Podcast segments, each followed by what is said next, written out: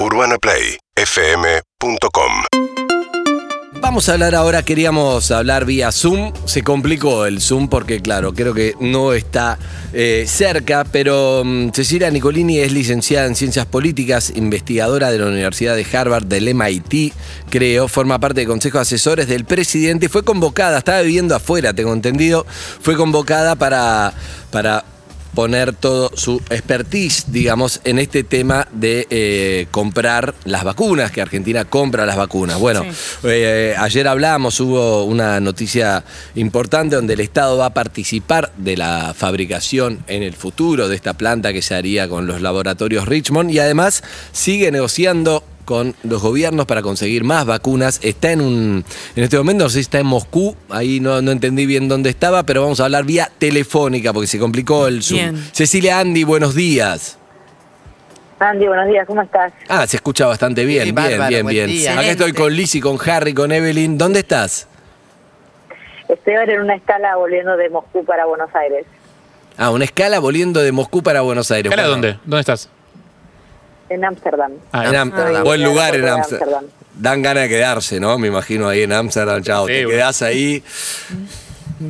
Lindo día además, tocó. Así que, pero bueno, estoy acá dentro del aeropuerto que después ya en unas horas embarco para Buenos Aires. Bien, ahora sí la, la estamos viendo en el Zoom. Cecilia, bueno, lo primero que te quería preguntar es dónde estabas viviendo vos antes de, de que te convoquen y, y cómo fue ese llamado para decir algo tan importante como, como, como, como es el tema de las vacunas. No hay nada más importante en este momento, pero vos estabas eh, viviendo afuera hace mucho, ¿no? Sí, eh, estaba viviendo fuera cuando me convocó el presidente Fernández, estaba viviendo en la ciudad de Boston, en Estados Unidos, pero ya me había ido en el año 2007 de Argentina, estuve viviendo unos años, en, sobre todo en España, eh, con algunas ciudades pues, intermedias en México y Canadá, pero sobre todo en la ciudad de Madrid y los últimos tres años en Boston. Claro, ¿y cómo fue llamado de presidente y qué te dijo concretamente? Bueno, en los meses eh, anteriores, digamos, a asumir, yo había estado en contacto con él, ya que eh, a través del grupo de Puebla que yo venía coordinando, junto con, con Marco Enrique Sominami, que es un amigo del presidente, estaba trabajando en esa iniciativa y además eh, colaborando en lo que fue su gira internacional cuando todavía era candidato por Europa y allí nos conocimos y empezamos a, a trabajar y fue bueno que me propuso él y el jefe de gabinete Santiago Cafiero en el mes de noviembre sumarme a este proyecto, así que bueno, poco tiempo para decidir, pero hice las balizas y, y volví para la Argentina. Y te viniste, claro, pero te tocó una tarea que es, eh, que es eh, importante y debe ser muy complicada, ¿no? Ten- vos, tu tarea es hablar con los gobiernos y conseguir más vacunas, ni más ni menos, con, con bueno, ahora la, la ministra de, de Salud, digamos, pero vos sos la que negocia, sos la que habla con los gobiernos, decir, bueno, necesitamos tanto, ¿cuándo me las vas a dar? ¿Es un Claro. poco eso? Sí, bueno, la función que tengo como asesora del presidente desde presidencia, colaborando con la ministra de Salud y también con muchos de nuestros embajadores que están en el exterior.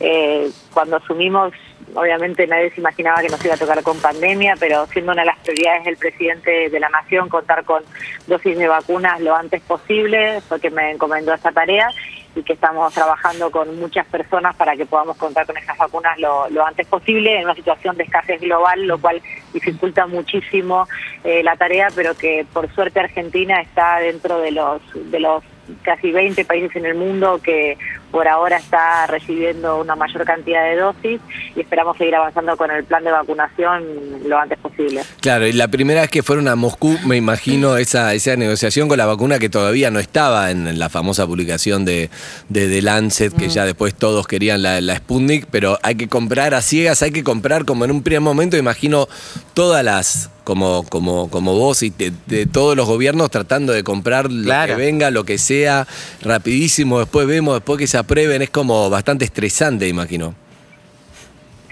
Sí, eh, obviamente, bueno, uno no compra ciegas. Es decir, cuando nosotros viajamos a Rusia la primera vez con, con la ahora ministra Carla Bisotti, eh, sí que fuimos en primera instancia a poder tener más información de primera mano porque se conocía muy poco de los avances de la vacuna Sputnik V, solamente había sido autorizada en Rusia y todavía estaba en incipiente el desarrollo de la fase 3, ¿no? de los últimos ensayos clínicos.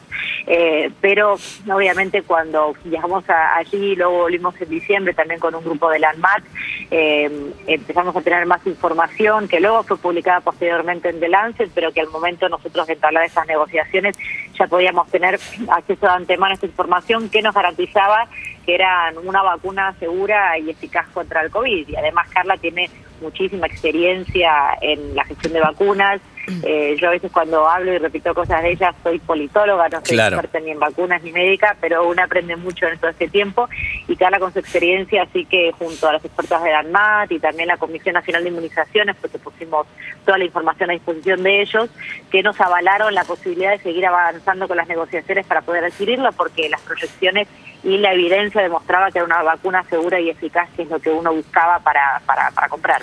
¿Y quién es el encargado después? obviamente Argentina compró, creo que llegaron 30, 30 y pico por ciento de las que teníamos comprometidas entre, entre todas las vacunas, vos corregime, y obviamente eso depende de los laboratorios, de que el mundo está necesitando más vacunas y no dan abasto, pero ¿quién depende llamar? Es como un reclamo que uno hace como, che, te pedí esto, no me lo estás mandando. Atención al cliente. claro, no, no, imagino algo así, che, dale, no me cagues, mandámelo primero a mí, no sé qué, imagino todos los países así, pero un poco tenés que hacer ese rol.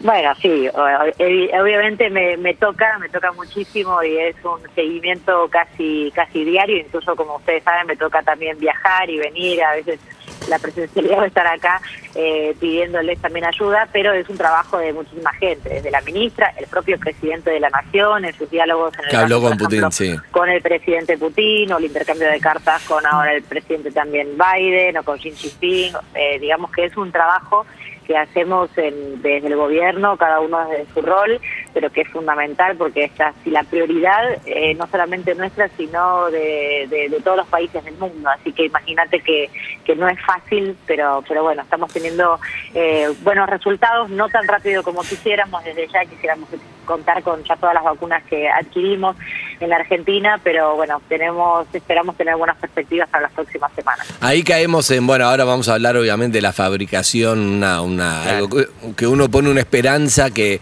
que, pero quiero ver en concreto después qué pasa con esta fabricación de la Sputnik B acá. Pero quería preguntarte por la Pfizer que nunca me quedó del todo claro, digamos, eh, leí un montón de, por qué no, no salió, pero viste que a veces digo, bueno, pero Brasil, pero Chile, pero Uruguay, pero todos somos los únicos que teníamos como algo que, que no se podía, mientras que acá Harry, nuestro compañero que está acá al lado mío, eh, se vacunó con la Pfizer porque fue parte de, no, de conejillo de indias, pero eh, más o menos, sí. sí. Sí, claro, y entonces digo, uy, lo teníamos todo acá. Y está bueno preguntarte eso. Bueno, las negociaciones son se hacen en este caso entre entre dos partes y tienen tres componentes que se, que son importantes. El primero es que sean eh, vacunas seguras y eficaces. Está claro que la vacuna de Pfizer lo es. El segundo es que las cláusulas que se firman estén, eh, digamos, de acuerdo ambas partes y que las puedan asumir, eso es muy importante. Y en tercer lugar es la entrega y el cronograma de vacunas, ¿no es cierto? Porque no es lo mismo tener una vacuna y pagarla eh, hoy o tenerla en de diciembre, ¿no? Y esos son, tres factores que juegan muy importantes a la hora de cerrar un acuerdo. Con Pfizer, eh, en su momento no nos pusimos de acuerdo con alguna de las cláusulas, como ya he sabido, no pudimos avanzar la negociación pero las negociaciones son eso, muchas veces, eh, digamos, se, frenan, eh, tienen un impas y se pueden retomar. Nosotros estamos dialogando con el laboratorio Pfizer, estamos viendo la posibilidad de cómo solventar esas, eh, digamos, esas evidencias que tuvimos entre las partes eh, para poder acceder a las vacunas, siempre y cuando el cronograma de entregas y las cantidades que necesitamos sean satisfactorias y, valga la pena entonces firmar este contrato, ¿no es cierto? En su momento Pfizer también estaba con, demoras en las entregas y, y no teníamos perspectivas de que llegaran en cantidad a la Argentina y también fue uno de los motivos. Eh, ¿Qué tal, Cecilia, Harry? Mucho gusto. Eh, vacunado. ¿qué tal? Vacunado Hola, por Harry, ¿cómo Pfizer. Vacunado por Pfizer. Vacunado, no, Vacunado. no VIP, o sea, vacunado tipo Por Pfizer, ensayo sí, sí. clínico Pfizer. Justamente cuando hablamos de estos temas es que me, me surge esta duda. Estamos muy acostumbrados eh, cuando hablamos de, de relaciones internacionales y de cuestión productiva a dividir entre sector público y sector privado. Eh, y yo veo que por un lado vos negociás con estados, pero por otro lado el estado negocia con laboratorios. Entonces, eh, digo, ¿cómo, cómo, ¿dónde está bien la línea entre el sector público y el sector privado en este tipo de temas? ¿Qué cosas dependen de los estados? O sea, ¿por qué hablar con Pfizer y no con Biden? ¿Por qué hablar con el estado ruso y no con un laboratorio? ¿Por qué Richmond y no el estado argentino? O sea, ¿dó- ¿dónde está bien la línea entre, entre lo privado y lo público con estos temas? Yo creo que en estos proyectos de, de escala global y que además tienen una, un nivel, digamos, muy intensivo en términos de inversión de, de capital y de la necesidad de la producción a gran escala, eh, son todos los actores los que intervienen y los que pueden tener también una influencia en la decisión, ¿no? en las tomas de decisiones que tengamos. Eh, por ejemplo, en el caso de Rusia, hablamos con el Estado ruso, pero también hablamos con el laboratorio eh, Gamaleya y también hablamos con eh, las plantas productoras que son empresas privadas, que en el caso de Rusia producen también la vacuna y son quienes entregan y producen para el Estado ruso, en este caso a través del fondo es que comercializa la vacuna, ¿no es cierto? Son, son esquemas diferentes. En el caso de las grandes farmacéuticas eh, eh, estadounidenses, eh, son, sí, son son privadas, solamente se negocian a través de ellos o con sus filiales en cada uno de los países, pero también sabemos que el, el Estado, en este caso Estados Unidos, invirtió muchísimo eh, en el desarrollo de esas vacunas. Perdón, Cecilia, y eso- y justamente- prioridad al momento del acceso. ¿no? Perdón que te interrumpa, pero justamente por eso te, sí. por, por eso te preguntaba, porque pienso que cuando hay estados involucrados, aparte de empresas privadas, también entran a jugar otras cosas. Digo, sabiendo que eh, Estados Unidos y China, por ejemplo, tienen grandes diferencias comerciales y con Rusia también una pica muy fuerte. ¿Qué parte de haber hecho acuerdos con China y con Rusia puede afectar el no poder hacer acuerdos con Estados Unidos? No, en este caso no creo que sea una variante que, que explique no haber cerrado en- con Pfizer. Es algo que, no afecta y está separado. Además, eh, te digo una cosa, yo cuando estaba negociando con, con la Federación Rusa y estábamos también cerrando el acuerdo, bueno, ya habíamos cerrado el acuerdo de producción con AstraZeneca Oxford y estábamos hablando con los indios y con los chinos y también con Estados Unidos, en ningún momento pusieron algún reparo, al contrario. Ellos entienden que la mejor estrategia de los países es la estrategia multivacunas, porque ninguna, ninguna farmacéutica ni ningún país va a ser capaz de producir la cantidad y el volumen y con los tiempos de entrega eh, para todo el mundo. Entonces, esa siempre se entiende que es la, la mejor estrategia. Luego que jueguen factores geopolíticos a la hora de entregar a un país o a otro o dar prioridad, o que mismo un país como India a través de su primer ministro o Estados Unidos a través de su presidente, uno pueda activar la diplomacia e intercambiar eh, cartas, llamados para Claro. poder acelerar la entrega, eh, aunque sea un, un laboratorio privado el que el que tenga la responsabilidad de cumplir con ese programa, también sirve, digamos, son todos elementos que se ponen sobre la mesa ante esta demanda global. Me parece igual- crítico que necesitamos todos. Estamos hablando de Cecilia Nicolini, que es licenciada en Ciencias Políticas, investigadora de Harvard, del MIT. Vino para esto, estaba tranquila afuera, viviendo afuera en Boston y, y entró acá en esta y ahora es como, es como un comerciante que, que tiene un trabajo súper responsable, ¿no? Porque, porque es así. Me pregunto, Cecilia, si claro, ¿es solamente plata o, o uno puede, por ejemplo, cuando uno va a comprar algo, si vos decís, bueno, pero está la competencia, lo cual en realidad es tremenda. En realidad la pregunta más importante sería, ¿por qué? no se abren estas, estas fórmulas y que cada país se la pueda, Patente. este, la patente, se la puedan fabricar y mueren millones de personas, millones y millones de personas en el mundo solamente porque los laboratorios la tienen, me parece un delirio, pero es a donde llegamos con el capitalismo, ¿no? No es responsabilidad de, de- de algo que podamos de Cecilia, no, pobre, claro, de esto no. Pero, pero sí es tremendo, pero me pregunto si esas negociaciones son así, si uno puede decir, bueno, para argentino, dale, te consigo la camiseta de Messi, parece una boludez lo que digo, pero muchas veces a un nivel diplomático le caíste bien a alguien, le tirás algo, no sé qué, bueno, dale. Ah, pero acuerdos Eh, comerciales en medio, y sí, obvio, cosas que puedas hacer, digamos, como, como en cualquier acuerdo, porque si no, ¿por qué no le van a vender a Brasil que tiene mucho más, eh, mucho más personas y mucho más, digamos, cada uno trata de, de- poner lo suyo o no, o es estrictamente hay protocolos y no, no se puede hacer nada fuera de eso? No, por supuesto que sí, por supuesto que sí, que se puede hacer, sobre todo yo creo que acá más que eh, en este caso de, de, escasez global, más que el precio de la vacuna y demás, no es ese el principal driver en la toma de decisiones, sino la disponibilidad, ¿no? Ante la escasez de tener vacunas lo antes posible, cumpliendo esa garantía de que sean seguras y eficaces. Pero a quién le da, pero a quién le da prioridad depende un poco de la negociación, digamos. Si, si, si tienen dos millones, se la manda a Argentina o se la manda a Chile, a Brasil, alguien decide eso y ahí depende mucho lo que, lo que podamos hacer. No, por supuesto, por supuesto, eso desde ya, no podemos ser ingenuos en ese sentido y por eso la estrategia de Argentina siempre fue de hablar con todos los gobiernos, con todas las farmacéuticas y seguir trabajando y activar, o sea, desde el sector privado, eh, desde el sector público, desde toda la capacidad que tenemos desplegada en el exterior a través de nuestras embajadas y hacer todo lo posible para que tengamos con dosis. Y me parece que eso eh, lo, se pone de manifiesto en que Argentina eh, es uno de los entre los 20 y 30 países en el mundo que más dosis ha recibido hasta el momento y fueron los países que primero comenzó con su campaña de, inoculación y que, y que ya llega avanzando bastante bien. Evidentemente más lento de lo que quisiéramos, quisiéramos ya tener inoculada casi toda la población eh, y mucho más de lo que tenemos, pero en comparación ante el contexto global eh, hemos avanzado eh, muchísimo, ¿no es cierto? Y ojalá que no solamente sea la Argentina y en nuestra posición que también sea la región. Lo que está pasando en América Latina también es muy, muy preocupante porque... Y sí, Brasil está aislado y está explotado. Si de esto, si, el, si la región no sale, eh, la recuperación económica y el impacto que vamos a tener también en términos de crecimiento económico va a ser muy, muy, muy difícil. Bien. Hola, Cecilia Alicia habla. Hola, ¿qué tal? ¿Cómo estás? Muy bien. Oh, Vive afuera, por ahí ni te conoce, ni te conoce. Maldito Boston que no me conoce. no funciona. ¿Cómo vas, Ceci? Quería preguntarte... Ah, sí, sí, pará, sí, ah, pará. mi amor, yo estudio abogacía, soy casi politólogo. Claro, si yo le digo me diga Ceci, encantada. Encantada. entró, entró, entró. Quería, quería saber si más o menos está previsto cuándo empezamos a fabricar la vacuna nosotros y cuánto tiempo nos llevaría en poder empezar a usar nuestra propia fabricación, que además ha sido una buena noticia. Y también quiero sumarle si es fabricar y fraccionar es lo mismo en ese caso. Bueno, lo que escuchamos, lo del anuncio de, ayer o antes de ayer, yo, no me acuerdo en qué día vivo, es una, es una noticia muy, muy auspiciosa, pero bueno, siempre requiere también la cautela, en estos procesos que a veces son bastante largos. Lo que se anunció en su momento, si ustedes bien recuerdan, en el mes de febrero, que también estaba ahí en Rusia, que el laboratorio Richmond firmó el acuerdo con el Instituto Gamaleya y el Fondo para producir la vacuna de Argentina. Se trata de lo que es la producción del ciclo entero, ¿no es cierto?, de la vacuna, que es desde la fermentación de las células, el filtrado, o sea, todo el proceso productivo de inicio a fin. Y eso lleva un tiempo entre construir bien la planta, tener el equipamiento y hacerlo entre 12 y 18 meses, ¿no es cierto?, que, se anunció, que es una noticia muy buena, pero que no es Pero que no es algo urgente que nos va a resolver esto, claro no va a resolver esto ya. Y en las tres etapas que decías que hablabas... ah, perdón, perdón, perdón, ¿eh?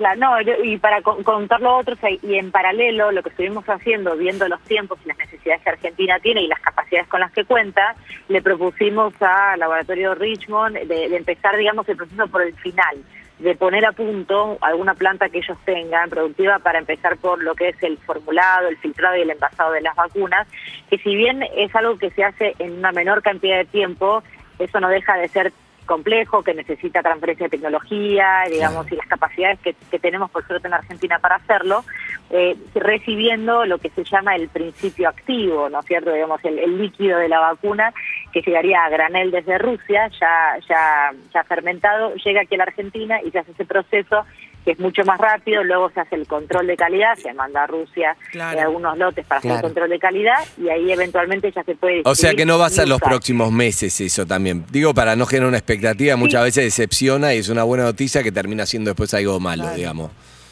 Bueno, esta etapa final, eh, Andy, sí que pueda, podemos llegar a, pensar en tener estas vacunas de esta etapa final producidas en Argentina en los próximos meses. Ah, sí. Digamos, ¿Y cuántas Lo que el laboratorio Richmond ya hizo fue producir 21.000 dosis. Para eh, probar. Tres lotes consecutivos.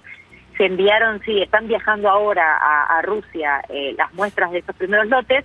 Tardan entre dos y tres semanas en analizar la calidad de ese producto, de, de la vacuna, y si da bien, que puede que dé bien, eh, entonces estaremos ya en, capacidad de empezar a producir los primeros lotes comerciales, ¿no es cierto? Entonces el proceso se repite, son llegan, se fraccionan y en dos o tres semanas pasa el control de calidad. Entonces podríamos estar pensando a fines de junio. Ahora bien, también puede pasar, y suele pasar en estos procesos biológicos, que, algo lo frene. quizás el primer control de calidad no lo pase. Y eso no significa que esté mal o que fracase, sino que muchas veces se van ajustando algunos procesos para que eventualmente llegue a ese nivel de calidad y se apruebe. Entonces, en eso estamos ahora, se está avanzando bastante bien ojalá poder tener esas vacunas en los próximos meses, sería también un componente más para aliviar en, la llegada de vacunas, pero bueno, también hay que ser cautos en, seguir este proceso productivo. Eh, para, para ir cerrando, está en una escala en Ámsterdam volviendo de Moscú, Cecilia Nicolini, y le quería preguntar esto, si, si, si vamos a tomar un café, si fuéramos amigos, yo te digo, che Cecilia, pero en concreto, los próximos meses van a llegar millones de, dosis podemos conseguir o de AstraZeneca o de la otra, de la que sea, o, o va a estar complicado? ¿Cómo estamos realmente en esa situación? Bueno, dentro de la situación que es compleja a nivel global, sí te puedo decir que esperamos ya, bueno, la próxima semana, la ministra de Salud lo anunciará cuando lo tengamos cerrado y ya confirmado, eh, nuevas dosis de China, las que estaban pendientes del contrato que hicimos con Sinopharm. También estamos trabajando en nuevos envíos de la vacuna Sputnik B, esperamos ya la próxima semana poder tener algún nuevo embarque, así que también, ni bien tengamos la, la fecha concreta, lo, lo anunciaremos, pero ya para la próxima semana. Esperamos también que avance ya con los controles de calidad finales la vacuna AstraZeneca Oxford que que fue producida acá en Argentina y que está ahora en el tramo final en México. Eh, esperamos también nuevos envíos, todavía no tenemos fecha del mecanismo COVAX, como el último que, que llegó a la Argentina y seguimos avanzando con posibles nuevos contratos que ya van a ser sí para los próximos meses, pero con, con, vacunas de la India, con también vacunas de Estados Unidos como la Johnson Johnson o, de China como CanSino. Eh, eh, seguimos con esas negociaciones para poder seguir eh, completando, digamos, la cantidad de dosis que la Argentina necesita para vacunar a toda la población. O sea, ¿me quedo tranquilo? No. Eh, yo siempre muy claro, la situación es muy compleja y es muy compleja para todos los países, pero nosotros estamos desplegando todas las estrategias posibles dentro de lo que es la adquisición de vacunas en diferentes países, producirla acá. O sea, estamos haciendo todo lo que se puede y hay que seguir cuidándose obviamente porque la situación está, está re complicado, pero bueno, por lo menos... Y eso, y eso es importante porque incluso si estuviéramos vacunando sí, si quisiéramos, también hay que seguir cuidándose. Los países que están vacunando, y te digo que a mí me toca viajar y y tengo familia viviendo afuera y demás, por más que estén más avanzados o no en el plan de vacunación, las medidas siguen siendo muy estrictas porque la vacuna es una herramienta más para combatir la, la pandemia, pero hay que bajar eh, los contagios y para eso es necesario seguir cuidándose al máximo. Muchísimas gracias por la charla, Cecilia. Gracias, Andy, a todos ustedes. Buen viaje, hasta luego. Urbana Play 104.3